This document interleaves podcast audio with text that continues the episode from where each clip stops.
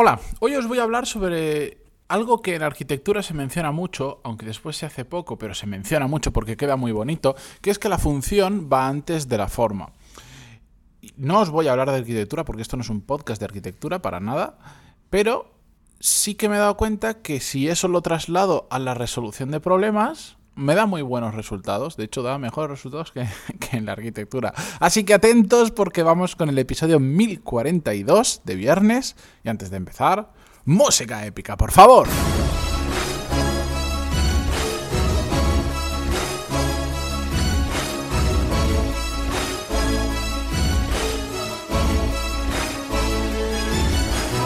Muy buenos días a todos, bienvenidos, yo soy Matías Pantalón y esto es Desarrollo Profesional, el podcast donde hablamos sobre todas las técnicas, habilidades, estrategias y trucos necesarios para mejorar cada día en nuestro trabajo. Y esto de cada día es muy importante, cada X tiempo lo digo, no se trata de darse panzadas a aprender de repente algo nuevo, de venirse arriba y decir, pues si todos los días me levanto a las 8, ahora me levanto a las 5 de la mañana, no hace falta. Todos los días algo un poquito, 15 minutos, media hora, a medio largo plazo, tienen muchísimas veces mucho mejores resultados que esos atracones que después se quedan en buenas intenciones mm, y poco más. Así que eh, simplemente recomendación de viernes, dentro de unas semanas os lo vuelvo a repetir por si acaso. La cuestión, antes de empezar con el episodio de hoy, recordaros, hasta hoy viernes si estáis escuchando esto mismo hoy es, dejarme que lo mire, 12 de febrero de 2021, iba a decir 2017, hasta hoy viernes 12 de febrero de 2021 a las 23 y 59, a todos los que os apuntasteis en lista de espera para Core Skills para esta quinta edición, tenéis abiertas las plazas a través del enlace que os envié por email estos días, que bueno, ayer os envié un email y antes de ayer os envié otro, ¿de acuerdo?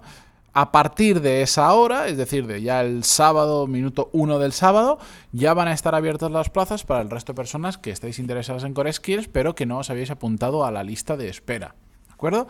Va a estar abierta las plazas durante una semana, hasta el, bueno, prácticamente hasta el viernes que viene.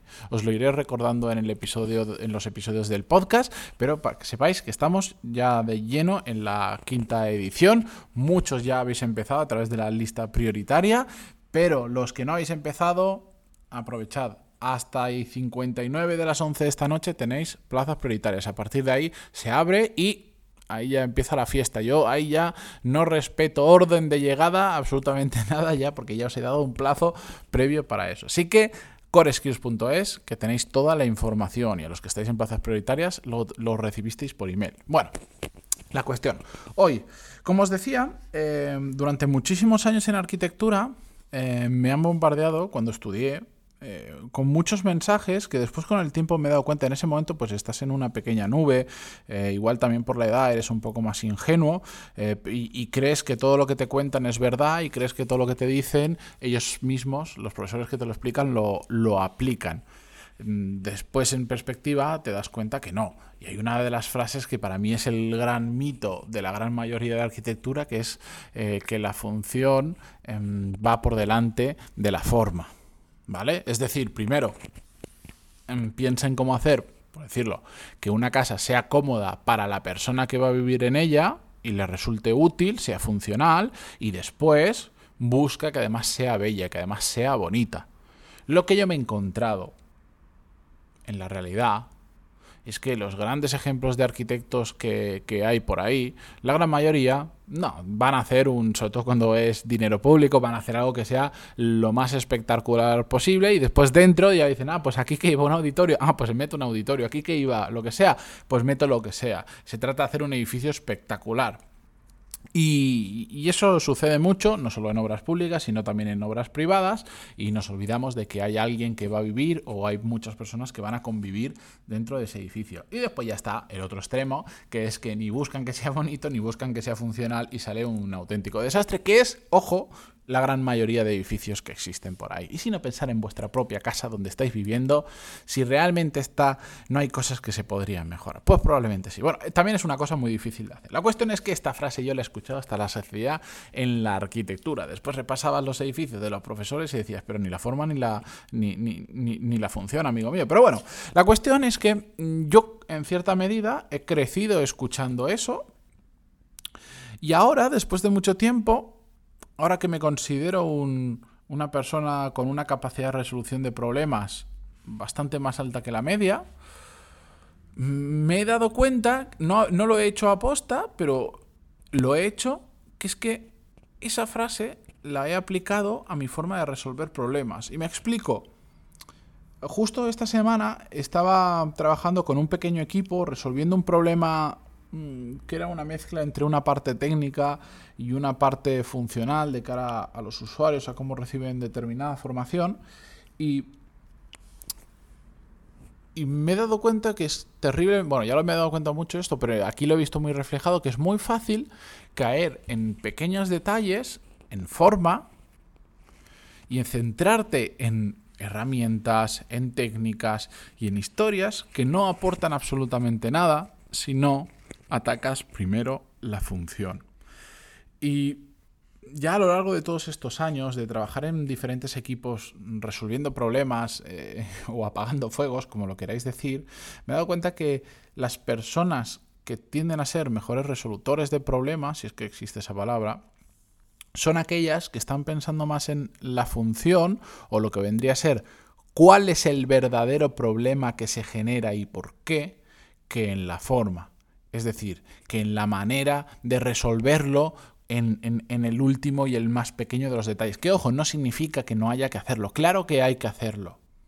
El problema reside en que aquellas personas que se, que se centran más en esos pequeños detalles desde el principio, en las herramientas, en las metodologías, en la forma, pueden encontrar una posible solución, pero es una solución o bien cortoplacista o bien que es un simple parche, que realmente no está corrigiendo el problema que hay de fondo. En cambio, las personas que se centran en la función, que son capaces de decir, está sucediendo esto, cuál es el verdadero problema, rascar un poco y encontrarlo, son las que terminan encontrando la verdadera solución, son las que no ponen un parche, son las que em, solucionan el problema de raíz y después no vuelve a brotar, no vuelve a ocurrir dentro de seis meses que tienes que volver a ponerte a solucionar por haber arreglado una cosa has generado otro problema. Y eso es muy habitual. Y la resolución de problemas a mí me parece una, una habilidad extraordinariamente importante cada día más. A la velocidad que vamos es normal que se generen problemas en cualquier empresa, me da igual el tamaño, me da igual el sector, me da igual el tipo de cultura que haya, en todas las empresas hay problemas y cuanto mayor capacidad tienes de resolver problemas de los más variopintos y de la mejor forma posible, más valor aportas. Y eso la gente lo ve. Y como muchas veces digo, lo que me encanta de todo esto es que no, no es tan difícil hacerlo, pero muy poca gente lo hace. Entonces, a poco que lo hagas bien, es muy fácil destacar y que otras personas, tus jefes, tus compañeros, etcétera, vean el valor que estás aportando. Y esto, a nivel de crecimiento profesional, por supuesto, es muy importante.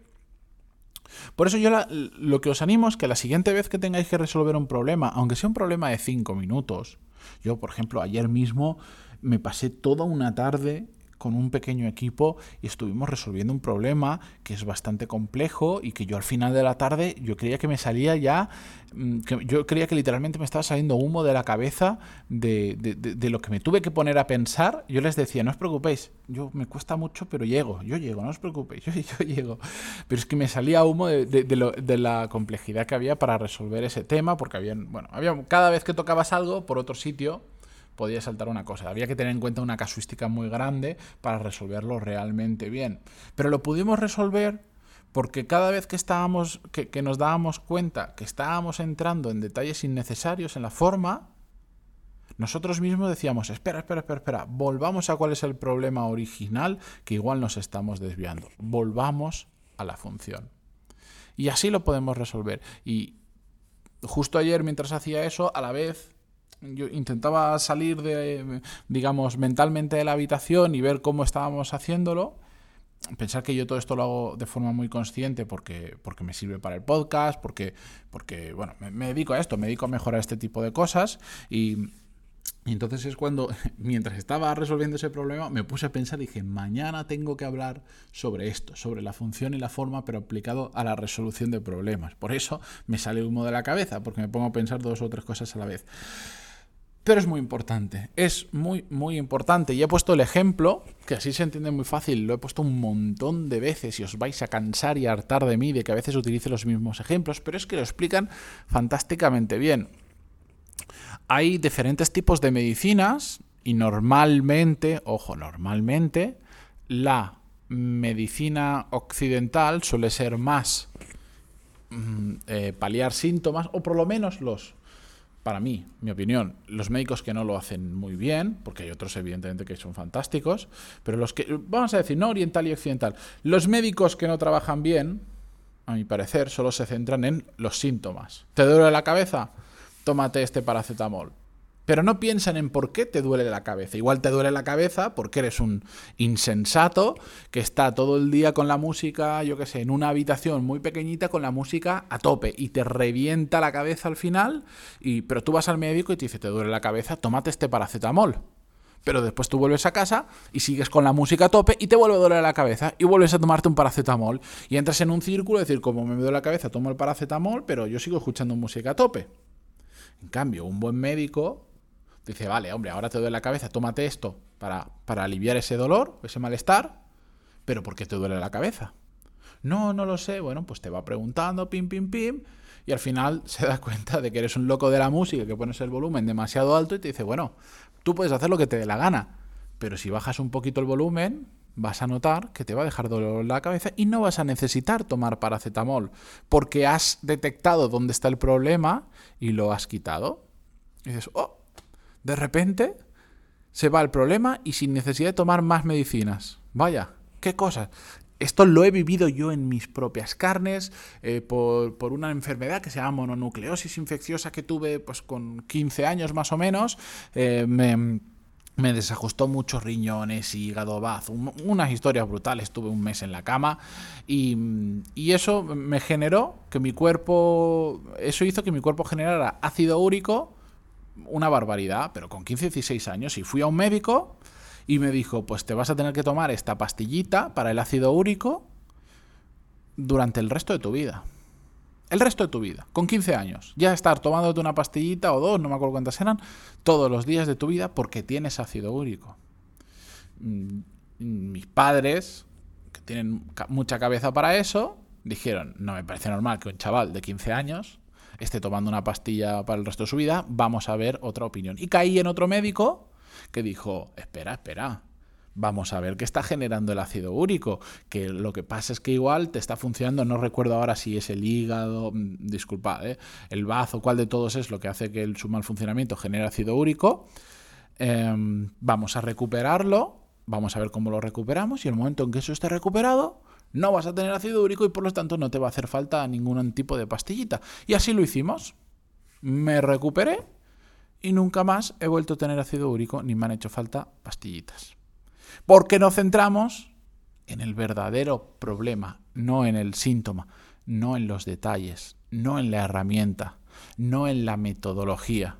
Nos centramos en la función, y no en la forma. Así que espero que con pequeña, este pequeño conjunto de historias em, entendáis el concepto y la próxima vez que tengáis que resolver un problema, intentéis rascar lo máximo posible para encontrar la, eh, la verdadera causa de ese problema, que es el origen también de la solución. Así que con esto me despido hasta mañana. Iba a ser un episodio corto, como siempre, 15 minutos casi. Gracias por estar ahí una semana más conmigo, al otro lado en Spotify, en Evox, en iTunes, en Google Podcast, donde sea que lo escuchéis. Nos vemos aquellos que os estáis apuntando dentro de Core Skills y hasta el lunes. Adiós.